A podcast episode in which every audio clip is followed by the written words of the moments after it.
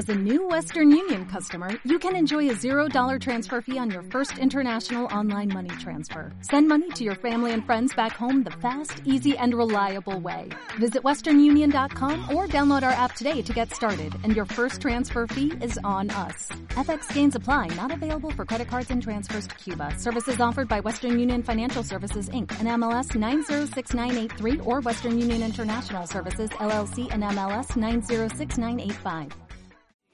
Quizás hablando en mi nombre de bufonería en algunos casos.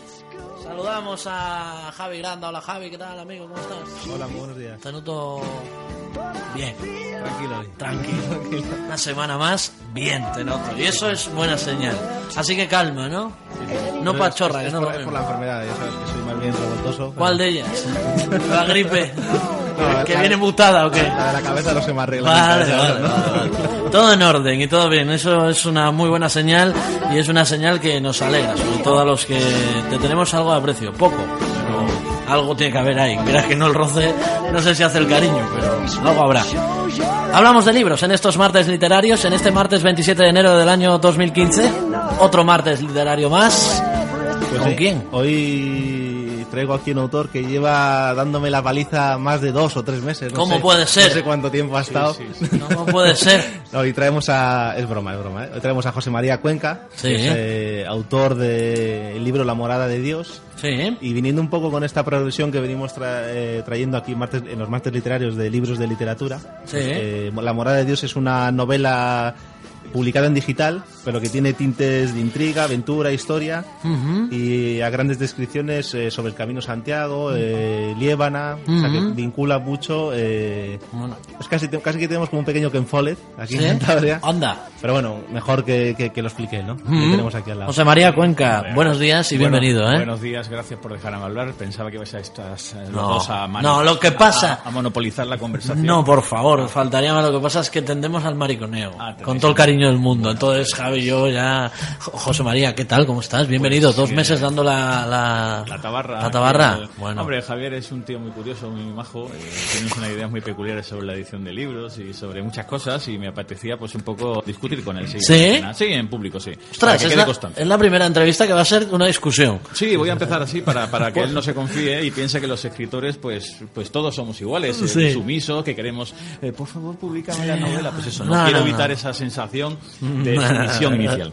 Me gusta, José María, me gusta. Ya, ya me ha ganado a José. María le conozco porque vino a que le editara un libro. Sí, sí. Y, y- y con buen, Pero y sin- con buen criterio editorial no me lo edito. Pero sin por favores ni nada. Di- Dijo, mira, me lo vas a editar tú porque si no te vas a llevar dos guantazos. ¿Cómo fue eso? Sí, la verdad es que tenía que haberle golpeado, lo que pasa que es verdad que vista la ley con el crimen, criminal, la criminal- vamos, el, el- el pago que tenía que haber sido Sí. por, por az- azotarle, Sí. pues pensé no hacer, o sea, no hacer, no lo hice Tú me, ya te doy el teléfono luego y un día quedamos por Ah, la vale, noche. quedamos Además el en esta esquina que no hay luz y, Vale, y sí, no da el sol ni nada, bueno. sí le da- o le damos, sí, al lado de las vías, como para escribir un, un libro o dos, ¿eh? Yo, sí. yo puedo decir para que los oyentes no piensen mal de mí Sí. que no le edité el libro, cierto, pero sí le asesoré bastante y creo que lo que le asesoré le ha ido bastante bien. Bueno, pero entonces vamos a ver, tú fuiste como Deco, eh, Deco Records era eh, aquellos que, hemos dicho esta mañana, no confiaron en los Beatles y fue Emi la que firmó con los Beatles nueve años. O sea, fuiste el, el que pagó el pato, ¿no? Porque me estás hablando de Ken Follen y, y esta historia, eh, ¿cómo se te pudo escapar a ti? Fue mi primera experiencia sexual editorial, por ejemplo. Sí, Yo sí. me, me mostré Erótico editorial. Exactamente. Y él, pues abusó de mí, pero a la vez aprendí muchísimo. Entonces yo estoy muy agradecido con Javier por eso. Va a ser complicada. Esta mañana la estoy intuyendo ya desde las 12 y 15 que son. Va a ser complicado llegar a la una. Porque Pero alegre y feliz. Esto es todo un complot, ¿eh? porque hasta los amigos de la librería Estudio fueron los primeros que me le mandaron. Luego, Ajá. ¿sabes? Que es que esto... Sí, es luego, una- luego vas por las librerías y jiji, jaja. Jaja, pero ¿no? Las maquetan por detrás. No, es, una, es una historia muy interesante lo que dice Javier, porque esta persona que me presentó Javier, que trabaja en estudio, Sí. él es- vive encerrado en, su cuarto de baño, es una anacoreta. No sé si conocéis la famosa película de, de Fernando Fernán Gómez en la anacoreta. Bueno, Sí. se llama Tobajas. Bueno, pues que sepáis que esta persona, una persona encerrada en su baño, me presentó a este editor. Sí. La cosa acabó como acabó, evidentemente. Claro, Una auténtica. claro. Exactamente. No tenemos el sonido, pero podríamos haberlo incluido, ¿eh? Sí. en la postproducción. Bueno, eh, la morada de Dios. Sí. ¿Cuál es la morada de Dios? Y sobre todo, ¿de qué Dios? Que eso Sí. hay varios. Bueno, primero hay que decir que no es un libro religioso. Mm, Es un libro, pero yo elegí ese nombre antes. Yo soy un, creo, un escritor un poco habitual porque eh, primero se me ocurrió el título, Ujú. luego empecé a escribir y luego lo acabé pues eh, como pensé que era la manera adecuada. La morada de Dios es un concepto, no es una no es algo religioso. Ajá. Lo que pasa es que como utilizo el camino lebaniego, en este caso el de Santiago y el lebaniego, pues eh, le puse ese nombre porque quería explicar, digamos, mm, qué, qué significaba más allá de la religión ese concepto de ser supremo de, o de nuestro, vamos, nuestro yo, digamos. Eh, entonces la morada de Dios, digamos que no es algo concreto. Hay que leer el libro toma para entenderlo, sí. Bueno, podemos decir que la morada de Dios empieza con un eh, suicidio. Sí, eh, yo llevo al protagonista a París para que se suicide. Es la mejor manera de acabar el libro. Lo que pasa que, bueno, luego ocurren cosas que evidentemente impiden que él se suicide. Sí. Vamos al, al, al- al puente del Arzobispado, que es un famoso puente de París, que está cerca de Notre Dame, que tiene como peculiaridad que des- eh, las aguas desembocaban justamente en el depósito de cadáveres de París. Entonces la gente tenía la manía de ir allí a suicidarse. Seguramente muchos escritores que no eran publicados por editores de la época como Javier. Sí, fácilmente. Además, Fácilmente. el, el recorrido era corto. Sí, Ya, era corto. decías. Tampoco... La historia era, yo le presentaba al Javier de la época él, mi novela, él no me la publicaba, me iba al puente del arzobispado, me tiraba y ahí acababa mi Y historia. ya está. Sí. Pero algo más compleja. Sí, algo más. Porque si no, quieras que no, esto en un fascículo se te va. Eh, sí, esto, nada, esto sería una historia corta. esto, esto va a ser Javier, duro, Javier ¿eh? está un poco descolocado, vamos a intentar ser un poco más serios. Bueno, es Como una menos, menos mal que no es martes y 13, porque si no pensaría, digo, esto- Bueno, esa morada de Dios que hace recorridos por Cantabria, por esa Líbana y... Vale, pues en serio, voy a, A ver. algo serio de la novela. A la novela es una novela seria, es una novela de, aventuras, de misterio. Si te gusta Agatha Christie, si te gusta un poco lo que ha dicho él, el concepto este de Dan Brown, pues de un misterio grande de la cristiandad y bueno, esa es, es tu novela. Te va a gustar, te lo vas a pasar muy bien. Tiene un lenguaje muy cinematográfico, muy rápido. Y luego, pues la puedes leer de dos maneras. La puedes leer como, pues, para entretenerte simplemente, como una novela ligera, o la puedes leer un poco. Es una novela que tiene también un concepto muy personal, para que muy introspectivo, para que Ajá. pienses sobre ti, sobre cómo lleva tu vida. En fin, no es un manual de autoayuda para que nos entendamos, pero que tiene esa Sí. parte en la que te puede hacer pensar. Vale. Y se acabó la parte. ¿Cómo surge esta idea de, de- de escribir sobre este tema, sobre el Beato, eh, Camino Santiago? Pues mira, pues eh, yo eh, no soy de aquí, lógica. Bueno, no sé si se me ha notado que no tengo el acento cántabro. Pelín.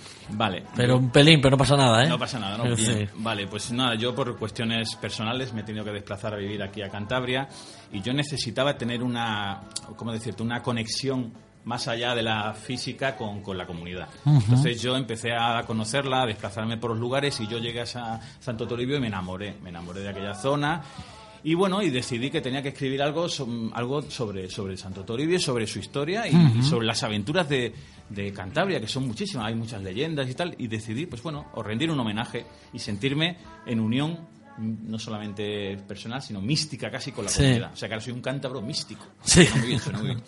No sé qué significa, pero suena muy bien. Y, y el tema este religioso, ¿cómo, cómo surge realmente de... de- de- ¿Tienes Sí. así como una especie de divinidad cuando estás allí? O... Eh, bueno, el tema yo... Porque bueno, de Santo Toribio también se puede escribir, pero no solamente tema religioso, pero bueno. Bueno, hablar del cocido de Olevaniego, esa- Sí, también del hay cocido. otro... Sí, algo se ha hablado yo también, sí. Pero- No, bueno, es que la novela realmente es que engaña mucho por el título, es que no es muy religiosa. Lo único que, pues coge lógicamente lugares como Cóbrece, que es donde nace el, el- bueno, donde, donde se cría el protagonista, es criado por los cistercienses, que es una orden muy interesante, a mí me interesa mucho esa orden. Es simplemente, es una excusa, la- el nombre y, y- y el- lo que es el camino. Aquí lo importante es la aventura, el, el resolver enigmas, eh, pues eso, en plan el tesoro oculto, la, el, el- por ejemplo, hablo del libro de los pecados, que realmente no existe, se me lo he inventado, el Codex Pecatum, hablo de la Biblia de San Ataulfo, bueno, en fin. Es una especie de amalgama, o sea, mezcla de muchos conceptos que están todos documentados, eso sí. Ahora tengo aquí una prueba aquí al lado, no se ve por la radio, pero lo tengo aquí. Yo, una vez escrito el libro, hice, el- hice las 13 etapas que hace el autor y viví las, tres, las experiencias que él tuvo para comprobar que lo que había escrito era cierto. Pero eso, perdona, ¿no, no se hace antes? Sí, pero es que yo soy, dicho, soy un escritor atípico. Yo Vale, primero vale. escribí el borrador, Vale, luego viví la aventura y Y, luego... y es verdad. Sí, sí, sí. O sea que se coincide lo, lo imaginado con, con lo real. Bueno, algunas cosas tuve lógicamente que modificarlas porque no estaba exactamente, no me había documentado lo- adecuadamente bien. Sí. Lo que hice fue modificarlo. Sí, ahí tienes la, es verdad, ¿eh? La- los oyentes que están escuchando ahora mismo la radio no lo ven, obviamente, pero eh, ha traído un librito con una goma cerrada, su lápiz y sus apuntes, su bitácora. Oye, eso sí que tiene más, yo creo que tiene más valor eso que, que, que- que cual- que cualquier cosa, ¿no? Porque al final son los apuntes del escritor. Sería una versión extendida de, de cualquier película, ¿no? Esto hay que planteárselo también, lo de decir, estos son los apuntes del que escribió a la postre. Parece los cuadernos de, de Guillermo del Toro. Sí, sí. No sé si la gente sabe, bueno, Guillermo del Toro cuando hace sus eh, sus bocetos para las películas y demás, eh, parecen realmente cómics, por lo bueno Sí. que es escri- eh, dibujando. Bueno, en este caso, eh, José María es eh, diseñador gráfico, Sí. entonces por eso también este cuaderno tiene dibujos y ilustraciones muy buenas. Tú también eres de los nuestros. Sí, también Madre soy mía. otro pobre ilustrador, diseñador que intenta sobrevivir. A ti también te han dicho eso de, ¿para qué me haces eso si mi sobrino tiene, un, Sí, tiene un ordenador? nada, y eso se ¿no? hacen 10 minutos. Eso Son 10 minutos Son en el 10 Paint, te lo bordo yo. exactamente. Vale, vale, es por reivindicar un Sí. poco la, pro- la profesión también. Eh, Javi. Con este libro, José María, podemos eh, comprender un poco más lo que es la historia del Camino Santiago. Eh, El camino es el- podemos, se puede llegar a, a comprender mucho más. Sí, vas a descubrir las leyendas, son leyendas auténticas, vas a descubrir personajes de otra época, porque yo traigo a este libro personajes de otra época, a Guillermo de Aquitania, que, que asesinó a su hermana y luego se convirtió en un peregrino, pero estamos hablando de a lo mejor de hace 300, 400 años, pero yo lo encajo todo muy bien en la obra. Son personajes de otra época, pero encajado en, en el año 2006, porque la obra está, está centrada, o sea, está en el- temporalmente en el 2006, que fue el año lebaniego. Eh, pero traigo estos personajes, luego explico cómo, cómo se puede traer un personaje del pasado al presente. También hay un- incluso un personaje boloñés que es un caballero que pues parece una especie de Quijote, que también está en el, segundo capítulo. Bueno, es un, ya te digo, es una manera de, de- darle a conocer pues, las diferentes leyendas del camino. No solamente de Santiago, eh, también el lebaniego. Cuidado, que yo está aquí lo que reivindico es el camino lebaniego, más que el de Santiago. Lo que pasa es que empiezo en Roncesvalles, entonces lógicamente una parte sí me toca por Navarra, pero es lógicamente el lebaniego, el nuestro. Bueno, ya que nos lanzas el guante, cuéntanos cómo se trae un, un personaje del pasado.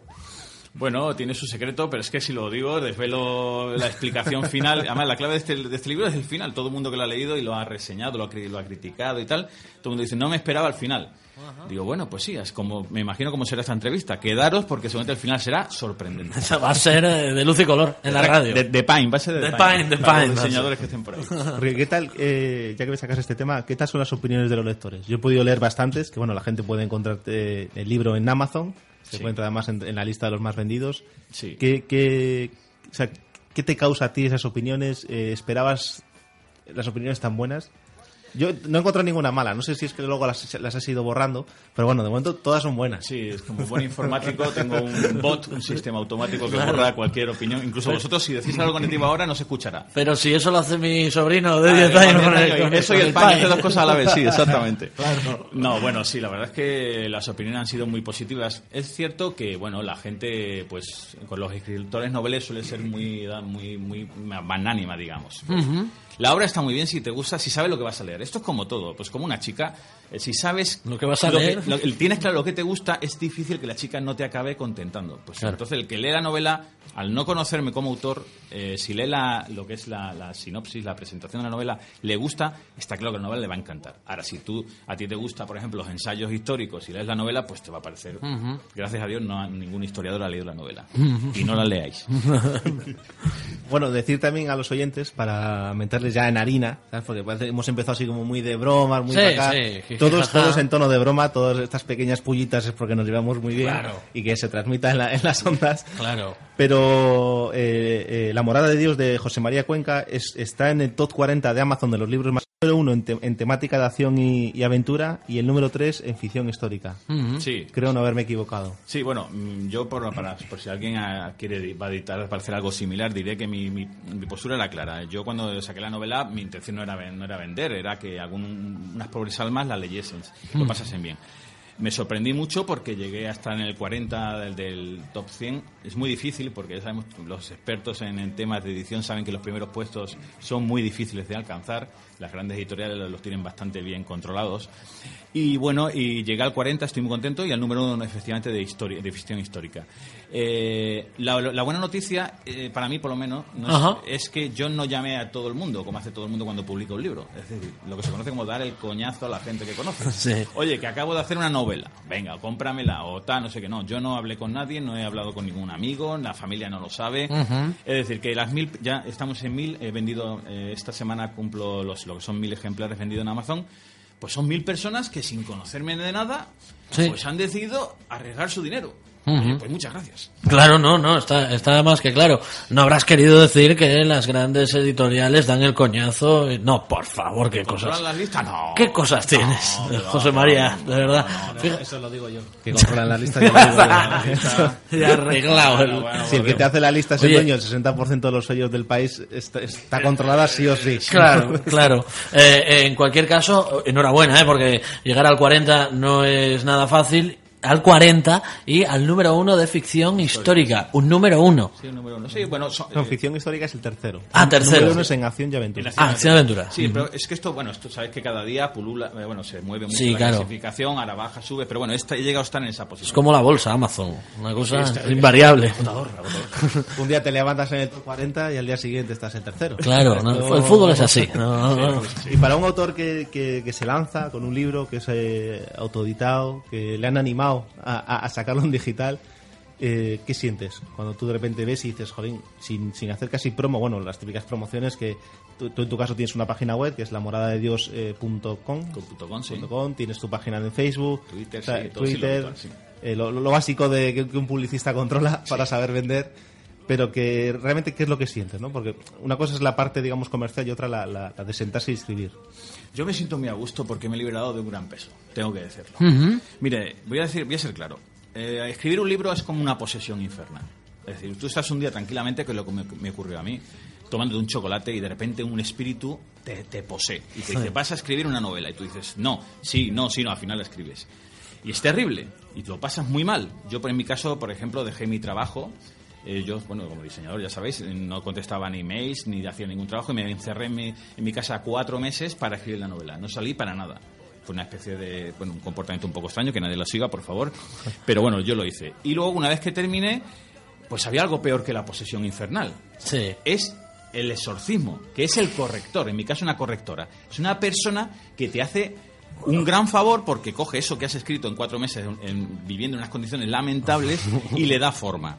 Tengo que agradecer desde aquí, lógicamente, a esa persona, esa, esa em, enorme trabajo de corrección que gracias a ella se puede leer. Lo, Pero, lo- lo da forma que por regla general los autores dicen me ha destrozado el libro. Sí. Sí, suelen decir eso. En mi caso no, no, no, yo escribí un, un- realmente algo horrible, sí. Sí. Eh, Mal escrito realmente, gramaticalmente, Pero- y ella lo pulió todo. Pero saca eso, que eso es lo que quiere ver la Ahí, gente. ahí, ahí. Quiere decir, lo malo. Dices, el previo, ¿no? Dices, mira, esto estaba así.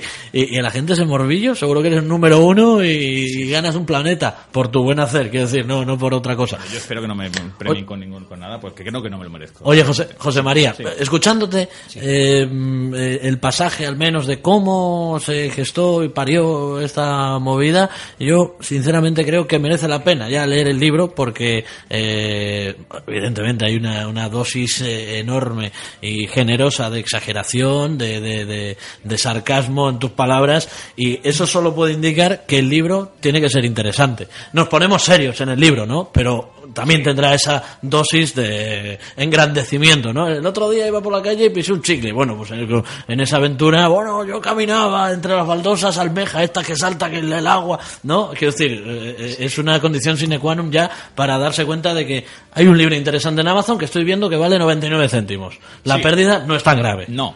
Eh, sí, eh, vamos a ver. sí, Puede sí, serlo, sí. No, sí, primero, el libro efectivamente es un libro serio, Ajá. pero tiene mucho de mi, pues, de mi personalidad, pues una, pues, exagerar, Claro. hacer las cosas más divertidas, Sí. una cosa que se puede, se puede contar, pues se, se puede ser, se puede contar tal como es o adornarlo un poco. A mí Claro. me gusta adornar las cosas. Definirlo como un libro andaluz. Un libro andaluz. Bueno, yo no soy andaluz. ¿eh? No, te voy a decir una cosa. ¿Puedo tirarme a la piscina a ver si hay agua? ¿Extremeño? No, más, a- mira, voy a dar una pista, a ver si sois tan listo como para aparentar. A ver, a ver, a ver. Yo soy... Queso mecánico. Soy del norte, pero del sur. Del norte, pero del ver, sur. a ver. Vamos, A a, ver, hacer- a vamos ver. a hacerlo todavía más listo. A ver. Le dejamos la pregunta a los oyentes. Vale, que venga, nos escriban va. por Twitter Arroba- o por Soy del Facebook. norte, pero del sur. Arroba, Es posible. arroba Estudio 39 Radio en Twitter y facebook.com barra Estudio 39. Eh, ¿De dónde es este hombre? Del norte, pero del sur. Parece, eh, me he metido por un momento en el cuerpo de Jordi Hurtado. Que parece esto eh, saber y ganar. Digo, a los ganadores, bueno, ¿de dónde es este hombre? Yo he dicho Extremadura y no es. Y de Andalucía tampoco. No. Vale, Ahí- ahí, ahí- ahí ahí lo queda. Tengo que decir, a, eh, a propósito del precio, es que, eh, bueno, después de hacer mis cálculos, si mi blog se pu- publica una editorial, Sí. al final pues me quedaba eso, 99 céntimos de beneficio. Entonces he dicho, bueno, pues lo voy a poner al precio que iba a ganar Claro. justamente con una editorial. Claro. Porque la gente piensa que un libro que vale, por ejemplo, 20 euros, pues al final uno se lleva... Vamos, que está millonario, por lo Bueno, menos. millonario, no, efectivamente. Entonces, pues he querido hacer eso. Es un homenaje también a decir, bueno, queréis leerlo, ahí lo tenéis, a un precio muy razonable. Mm, Oye, y esto de la autoedición, de lo que venimos hablando muchos martes con Javi. Eh, Javi, ¿quién es Javi? Javi, Ah, de la izquierda, sí. Javi Grande, este que está por aquí. Estoy escuchando un poco, lo vamos a dejar hablar un poco yo. Sí, creo. hombre, sí, yo, yo le iba a preguntar a Javi porque Yo soy más de escuchar. hemos, hemos, eh, hemos eh, conocido aquí a mucha gente que ha pasado por estos micrófonos y ha hablado de la autoedición, de la buena au- autoedición, ¿no? Porque todos tenemos el sobrino, pero vamos a obviar a ese sobrino pesado que sabe de todo y luego no sabe de nada. Eh, esa autoedición que deja abierto el camino, o al menos abre la puerta, autores como José María Cuenca, que en un momento dado dice, bueno, ¿a dónde voy yo a vender esto? Ya me lo autoedito yo, pago un corrector y me monto la película por, por mi cuenta. Y luego, mira, número uno, número tres, número 40, quiero decir que, que no todo está perdido, ¿no? Al final esto de las redes sociales y la tecnología ha abierto un mundo a, a muchas aristas de inspiración, como es la tuya, ¿no? Javier, ¿Preguntar a Javier o a mí? Eh, José María, Javier, quien quiera. Bueno, yo, yo empezando recogiendo el guante que me lanzáis, eh, desde el punto de vista editorial, yo creo que, que un autor lance su propio libro es muy bueno. Sobre todo muy bueno porque eh, yo muchas veces digo que en, que en el sector editorial, eh, sin que se me ofenda a nadie, más que un editor somos un gestionador de egos. Porque, eh, y lo digo con, la- con buena intención, eh, lo digo sobre todo porque es muy complicado el mundo editorial. Hay muchos variantes, muchas cosas. Yo antes con José María, eh, antes de entrar que estábamos charlando, le explicaba muy bien cómo es todo el gran mundo editorial y ya empezaba un poco a, a reclinar, ¿no? Ya como que me decía, bueno, pues igual tienes hasta algo de razón. Es un gran mundo editorial mucho, muy complejo, entonces eh, que un autor sepa lo difícil que es vender un libro o un título es muy importante. Y cuando viene autoeditado, eh, ya están un poco como curados, ¿no? Entonces ya saben qué camino hay que hacer, qué camino hay que trazar, cómo hay que promocionar, cómo hay que hacer el libro. Que no piensen que una editorial, por estar, porque su libro le coja una editorial y se le publique, automáticamente va a ser el número uno en ventas. No es así. Cuando Sí. en España tenemos más de veintipico mil editoriales. Imagínate. Lo de la autoedición es un buen. A mí me parece lo de Amazon, por ejemplo, en este caso, fantástico. Es verdad que también se debería exigir un poco de cierta calidad a la hora de, de las correcciones de los textos que se publican, la maquetación, pero bueno, eso es una cosa que se debería hablar con Amazon.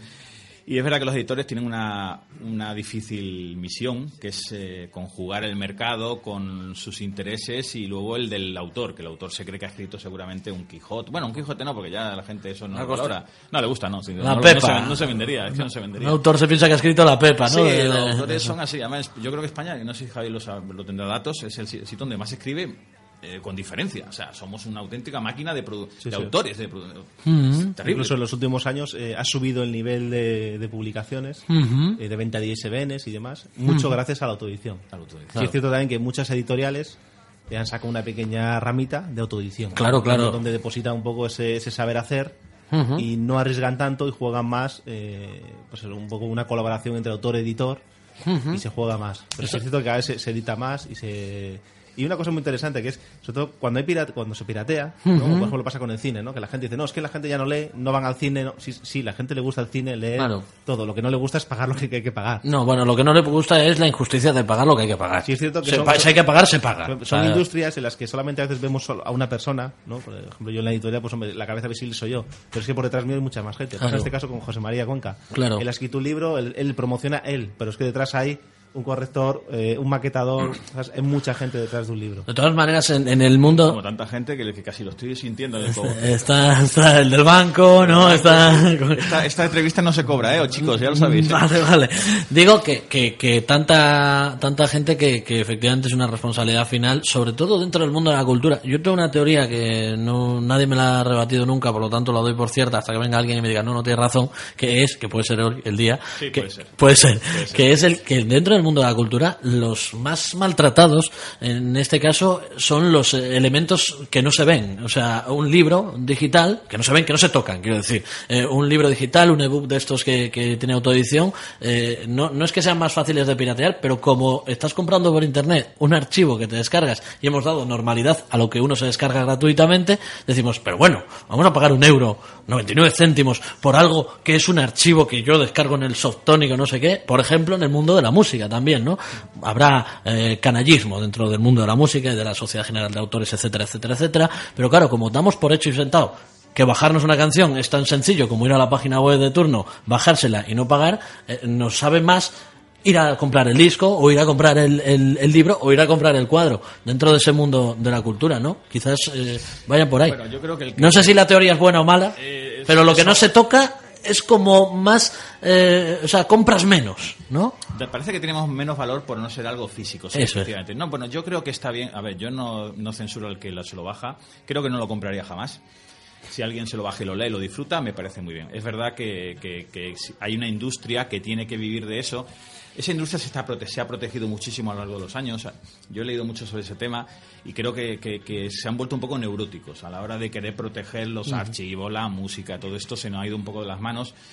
Resumiendo, lo que hay que intentar es conjugar eh, un poco, un hay que educar a la gente, que lo de la piratería, pues a ver, eh, bajarse cosas está mal, está mal, pero que tampoco lo vamos a criminalizar. Yo por lo menos no soy, no estoy de acuerdo en criminalizar el que se descarga cosas, ni siquiera mi libro, ¿eh? Podéis descargarlo, oye, si queréis descargarlo, descargarlo. De todas maneras, eh, le pregunto a Javi también, como editor, eh, eh, ese mundo de la, de la descarga ilegal y, y de lo que tú decías, que se quiere sobreproteger, o se ha sobreprotegido en ese caso, también se ha engordado eh, hasta niveles insostenibles, de que un libro cueste 40 euros o 50. Digo, bueno, que lo valdrá, ¿eh? que yo no digo que no lo valga, pero, pero quizás también intervenga mucho intermediario y mucha eh, paja suelta de Santander a Madrid, por ejemplo, se me ocurre, no lo sé, ¿eh? Sí, no sé si si pasa lo mismo con Zigit, Munitis y compañía y todos estos fichajes, se queda mucho por el camino. Yo, si me permites, Javier, un dato, es que yo, bueno, es un libro que se llama Darknet, lo voy a, lo voy a recomendar, Darknet. Eh, eh, hablo- habla sobre todo este mundillo, me interesó muchísimo. Fíjate, cuando, cuando se pasó del vinilo al CD en el año 83, Ajá.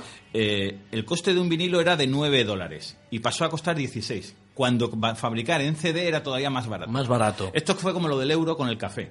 El, el café Sí. valía 100 pesetas y nos lo pusieron a un euro. Bien.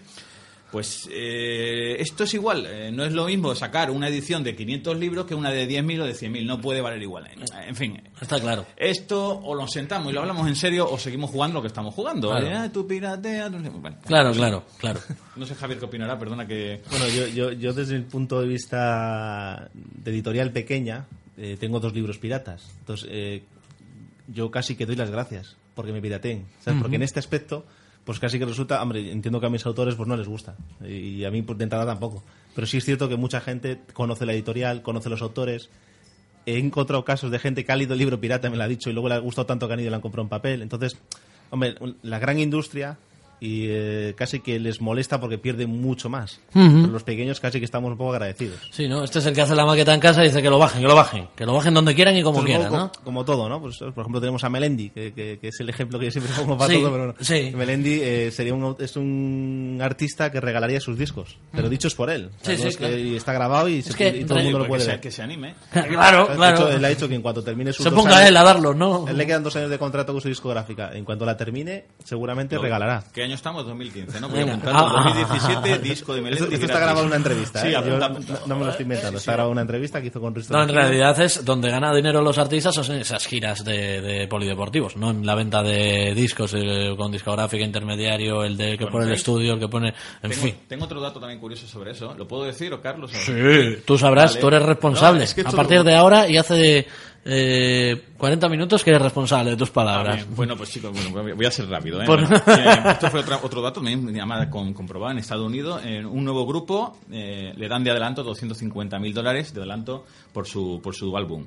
Si vende 200 250 mil copias, ganaría unos 710 mil dólares para la discográfica. Eso sería para la discográfica. Bien, tras descontar gastos de grabación, vídeo, catering, vestuario y gira promocional, el nuevo grupo le debería dinero a la discográfica, en concreto 14 mil dólares. Ujú. Así funcionaba hace unos 8 o 9 años. O sea, que después de vender 250.000 copias le sigues debiendo a la Hmm. discográfica. Pues increíble. Algo está mal, algo está mal. Bueno, esto también viene, Bueno. viene un poco de esa ola de que los editores, productores y managers eh, son lo peor y están siempre con el látigo. Sí. No todos somos así. Hombre, claro. Perdona, Javier, se te ha caído el ladrillo. Yo- yo- eh, bueno, oye, continuemos por eh, la morada de Dios, que Sí, bueno. creo que va a ser más recomendable que pegarnos con Dios directamente Bueno, a, aquí hay tensión. a- a cara perro que Sí, decía el además que otro. ya, ya que estamos viendo que José María es un autor que, que investiga mucho, que lee mucho, Sí. eh, yo la pregunta fetiche. A ver, ¿Qué a tal ver. fue tu trabajo de investigación para, para crear la morada de Dios? Pues fue muy muy intensa. Yo no quería dejar nada, ningún cabo suelto. No quería el típico comentario de esto no es así o no está aquí.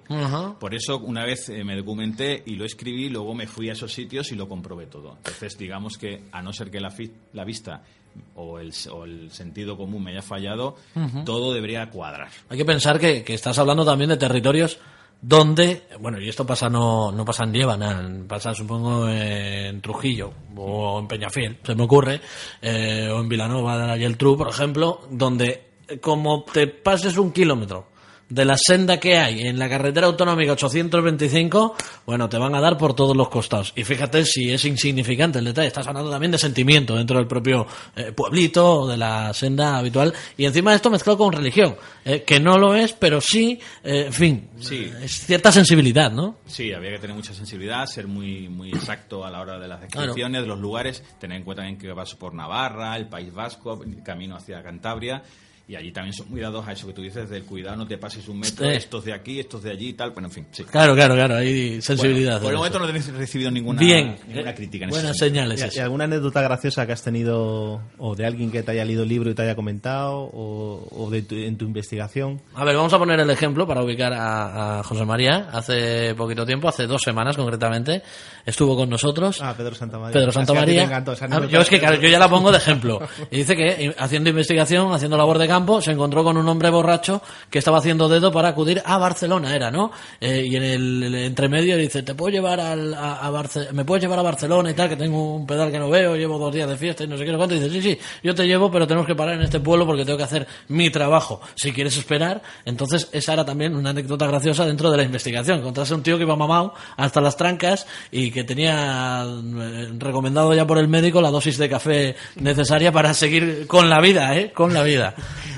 Bueno, pues ¿Algo así? Algo ¿Te ha gracioso, sí. Bueno, no sé si será gracioso, lo voy a contar. El, primer día que inicié lo que es el camino para, para recorrer el mismo trazado que el protagonista, pues salí el primero del albergue de Roncesvalles y cuando y no se me paré lo típico a mirar no sé qué crucifijo y a comerme una mandarina y cuando me fui a dar cuenta me habían adelantado todos. Y eran 300. Vaya. Es decir, que, que salí el primero y, y a, los, a los 20 minutos era el último. Digo, bueno, vale, pues sí, pues fue una cosa muy curiosa.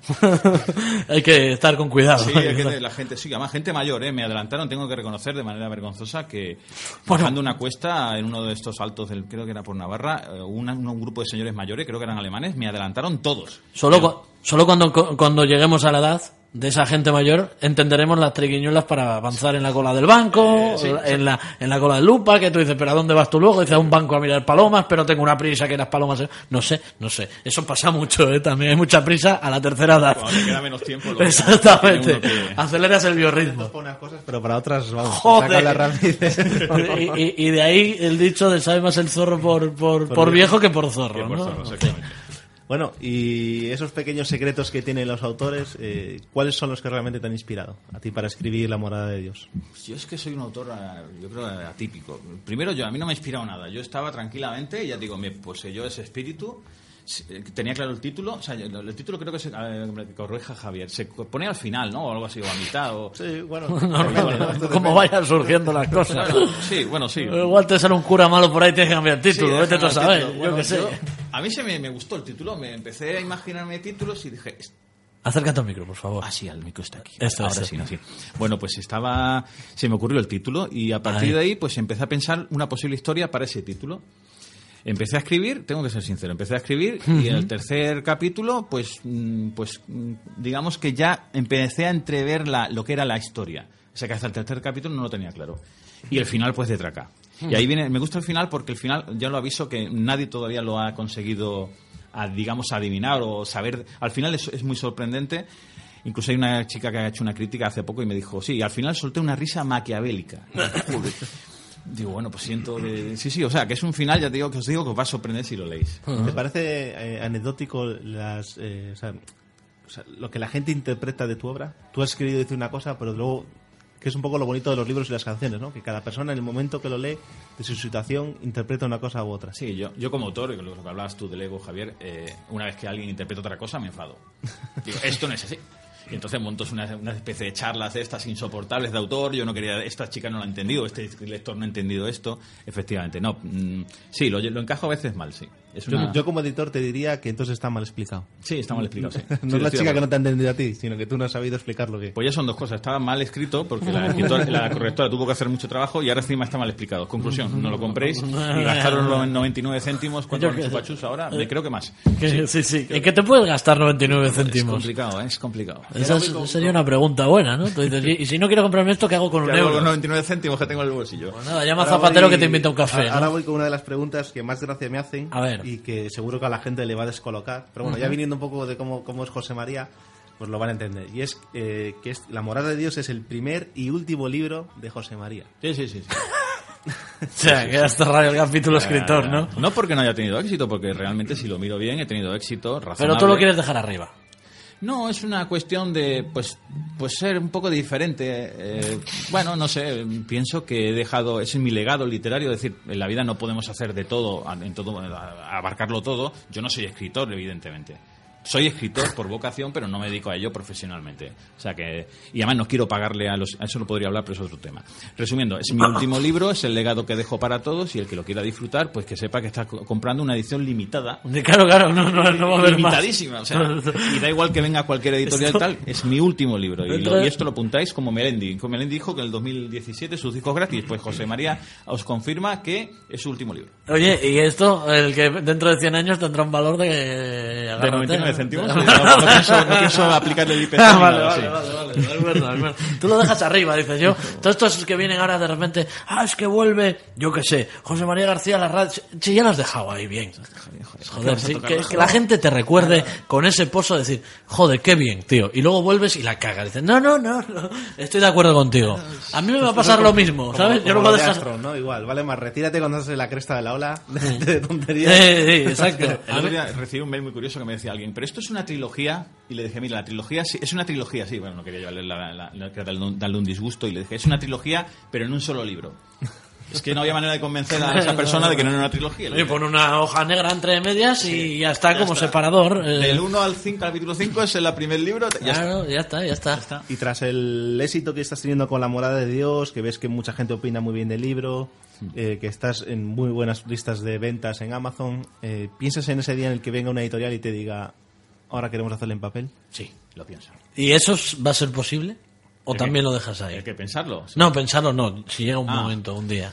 Bueno, es verdad que no se puede ser. eh, Hmm. pues, eh, decir que no a nada, pero no lo sé. De entrada no diría, creo que diría que no. Oye, no, perdona, José María, nos dicen, nos ha llegado un tuit que dice, si es sorprendente el libro. Eh, me dice, ya- nos dicen, ya sé cómo acaba. El protagonista se hace presidente de un club de fútbol porque si se crió en Cobreces, solo puede pasar eso. En Cobreces, no ha pasado más en Cobreces. No, no pasa- eh, eh, pero por eso es Es broma, sorprendente, dice, Sí, sí, sí. risa malévola, eh, tal, maquiavélica, maquiavélica, chica, sí, sí, sí. Bueno, Exactamente. pues sí, sí, No, no. efectivamente, se hace presidente de un club, Y lo criaron los curas, ¿para qué quieren lo más? los curas y juega los bolos en sus ratos y bueno, sí, y ya está. Y al final, pues, bueno, sí, se prejubila, sí, es lo habitual, No sí. le des más vueltas. Bueno, llega ese momento, 12 del mediodía y 48, 49 minutos. Os quedan 10, ¿eh? Os informo. Todavía quedan 10 modos. Yo os informo porque luego llega Madrid con el boletín y todas esas cosas y aquí nos quedamos hablando solos y tampoco compensa. Llega ese momento de psicoanálisis, no te asustes, José María. Sí. Probablemente nos asustemos nosotros, pero bueno. Así que déjame un segundo que pongo esa música para hacerte pregunta-respuesta, pregunta-respuesta, que te la va a hacer Javi, y entramos en la recta final. Venga.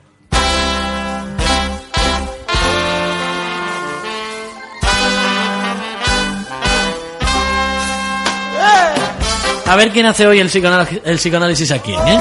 Vamos a verlo. Bueno, pues José María, como todos los martes tenemos la sección favorita de Francisco Umbral, que es la de venir a hablar de mi libro, en la que yo te, Yo he venido a hablar de mi libro. ¡Ah, ¡Ah, mierda! en la que yo te lanzo una serie de, de 21 preguntas y tú me tienes que contestar lo primero que se te venga a la mente. 21, que has aumentado el cuestionario. Joder, me quedan 10 minutos. No, no, ¿Cuánto era el, otro, el último escri- autor que vino por aquí? ¿Cuánto le hiciste? Pues el problema. El problema. Para todo el mundo son las mismas. Y arrancamos con la de si sigues con ganas de escribir. No. el único que ha contestado que no, ¿eh? Te lo digo también. Una palabra que resuma tu libro. Imprescindible. Defínete a ti mismo en dos palabras. Muy tonto. ¿Tuviste un striptease emocional al escribir?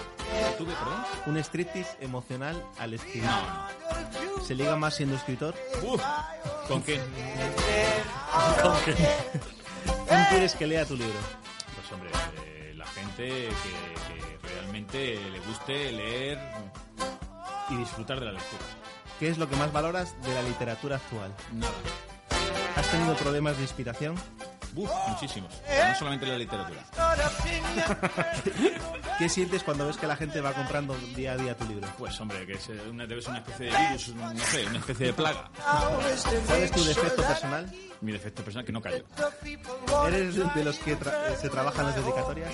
Sí, me trabajo las dedicatorias y, y- y a la que le voy a dedicar la dedicatoria. Claro, claro. Si no, claro, eh, a ver, si trabajas, vamos a aclarar un poco esto, si no te trabajas la dedicatoria y luego la, no, a la ya no, pues no. ¿Qué libro te llevarías a una isla desierta? Uf, la de Dios. Para hacer fuego, perdona, para hacer fuego y no poder morirme de frío. ¿Personaje literario favorito? ¿Mi literario favorito? Uf, no sé. Pues no, no, no, no voy a decir ninguno, no, no, no tengo ninguno. ¿Un héroe de la infancia? Hombre, un héroe de la infancia, por Dios. El chico este, el, no, el dibujo animado este, ¿cómo se llama? El de la espada, el, el- el de los mosqueperros, el de D'Artagnan, D'Artagnan. Ese, sí. ¿Un libro de cabecera? Hombre, un libro de cabecera, pues me voy a quedar con los pilares de la tierra porque fue el que me hizo recuperar la ilusión por Dios. ¿No podrías vivir sin? Pues no podría vivir sin, sin vosotros. Hombre, gracias. Y, y no he dicho nadie, así que fíjate, habéis dicho todo. ¡Oh! Gracias, no. Cantable antes de ahora. ¡Oh! Gracias, gracias. Guapetón. ¿De niño, de niño querías ser de mayor? De niño quería ser mayor, ahora quiero ser niño. ¿Prefieres libro en papel o en digital? Prefiero libro. ¿Qué harías para fomentar la lectura entre los adolescentes? Pues está clarísimo. Lo primero que haría era que el móvil, que quitárselo a todos y decirles que más allá de las chicas, el eh, beber y diversión y tal, hay, hay un mundo impresionante, fantástico, que, que hace crecer la mente y la cabeza. ¿Qué, qué consejo le darías a alguien que quiere que escribir?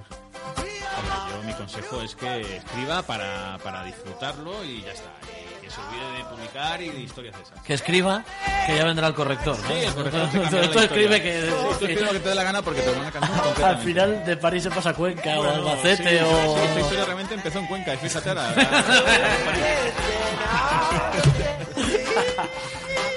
Partiendo de que 5 suele ser aprobado, valóranos esta entrevista del 5 al Hostia, 10. esta sí Pero esa entrevista, a ver, si fuese una entrevista, yo creo que una entrevista seria os daría un cero. Porque claro, seria y li- a ver, se habla poco de mi libro, aquí ha habido mucho cachondeo y la impresión que se transmite al público, pues es una impresión del libro negativa, lógicamente, porque parece que es todo es un cachondeo.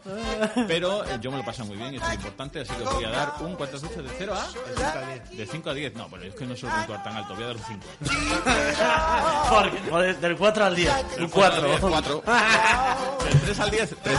Oye, José María, nos han llegado tweets y han dicho, este hombre es el que más, los que más están así, Murcia. Es del sur del norte. Y, y claro, de hecho... No, no, he dicho soy, soy del norte, Del- soy, soy del sur, per- perdón, perdón, soy del, del Ah. norte, perdón, del norte del sur. De la meseta central. Vamos. Del norte del sur. Es que Del norte del, del norte del sur.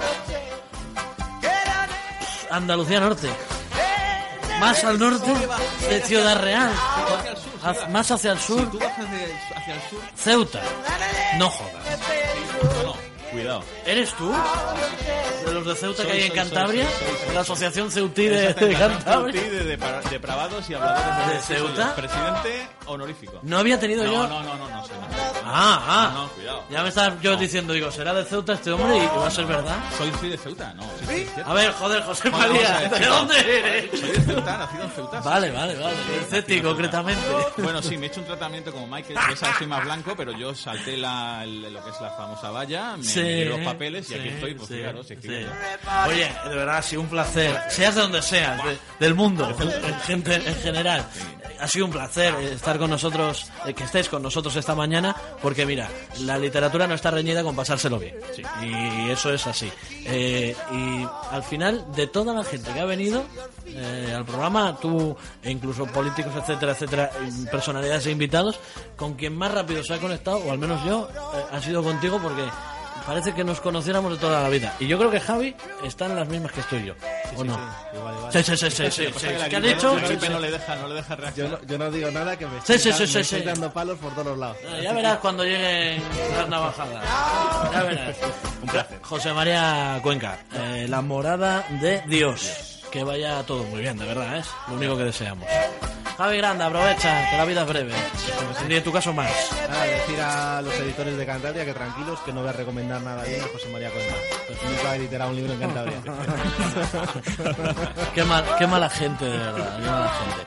Bueno, seguimos en, gracias a los dos. Seguimos en la radio y lo hacemos aquí a cuatro minutos para llegar al final. La última pausa, muy breve, para intentar cuadrar al menos todo lo que teníamos previsto para el día de hoy, que era mucho más y que se nos ha quedado algo corto, pero no pasa nada. Ahora volvemos. Carlos Valle, Aitor Gutiérrez, Estudio 39.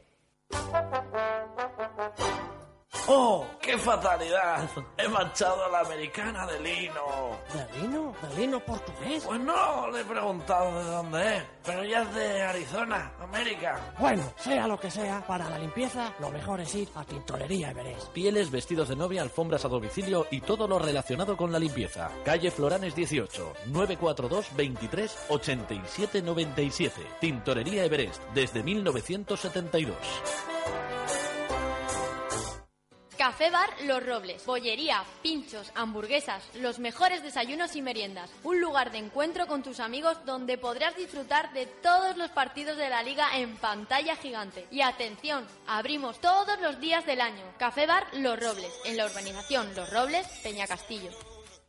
Atención, atención. Nueva sidrería El Cachopo con 14 variedades de cachopos y dos tamaños XL y XXL. ¿En dónde? En la sede del Centro Asturiano en Cantabria, en la calle Peñas Redondas. Ven el próximo 4 de febrero a la inauguración de la sidrería El Cachopo y siente Asturias más cerca de ti.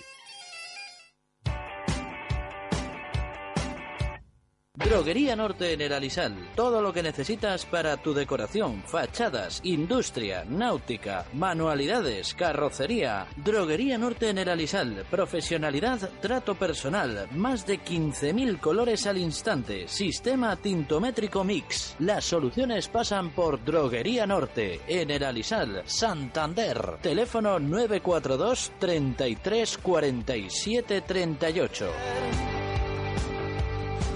Hola, no soy Carlos Valle, Hola, ¿qué tal? No soy Aitor. pero te esperamos de lunes a viernes en Estudio 39. Nos levantamos contigo todas las mañanas para acompañarte. Bueno, empezamos a las 10, Carlos. Bueno, ya, pero yo me levanto a las 8, como ellos. Bueno, pues eso, que de 10 a 1 tienes una cita con Estudio 39 y más radio. Ah, oye, ¿has dicho el dial? Claro, siempre, ¿eh? Bueno, vale, vale.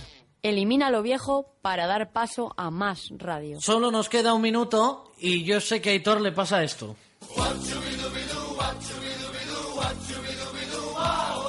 Qué le vamos a hacer?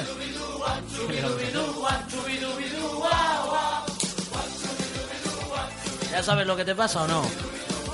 Ah, ¿No me va a pasar? Por favor. mañana más y mejor será aquí en la radio a las 10. Me duele la cara de ser tan guapo, decía Aitor. Así que cúbrete del frío, que desgasta. Si no, la cara. si no que te lo digan los de Neutrógena.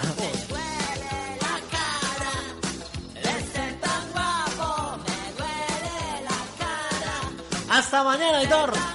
Hasta mañana. Que te vaya bien. Que te y a todos vosotros, mañana a las 10 estamos aquí en la radio. No os lo perdáis. A las 4 hoy el clásico de las 4 aquí. En más radio. Hasta mañana, adiós.